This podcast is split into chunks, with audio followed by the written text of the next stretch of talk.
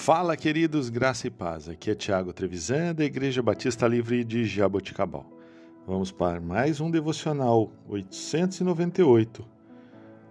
Texto de Oséias, capítulo 14, versículo 4. Mais um devocional da coletânea de poesias devocionais de John Macduff. Curarei a tua infidelidade Abre aspas. Vagando de novo e mesmo assim não me deixou perecer. Tropeçando e desviando nas montanhas escuras, longe dos olhos do pastor e do aprisco do pastor, ainda assim ele não deixará o errante ao fruto de seus próprios caminhos e seu verdadeiro coração a seguir irremediavelmente em frente em sua carreira de alienação culpada.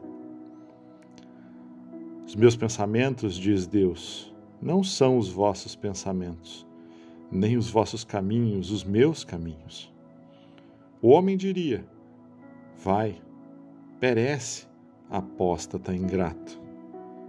Deus diz: Voltai, ó filhos desviados. O pastor não permitiria não pode, não pereçam.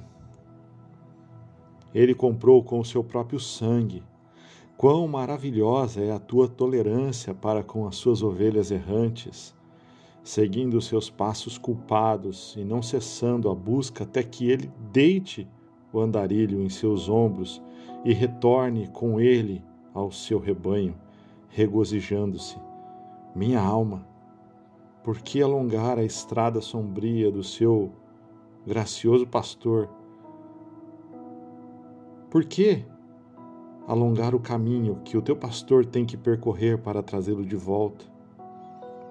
Ó homem, não atrase o seu retorno, não provoqueis mais a sua paciência, não se aventure mais longe em terreno proibido, ele espera os braços estendidos e com esses braços irá recebê-lo, uma vez no seu terno seio. Sede humilde por causa do seu passado e confiai nele para o futuro. Pense em seus antigos retrocessos e trema. Pense em sua paciência e encha-se de santa gratidão. Pense em sua graça prometida e seja corajoso. Fecha aspas. Que Deus te abençoe. Que esses textos devocionais possam estar falando ao seu coração. Em nome de Jesus.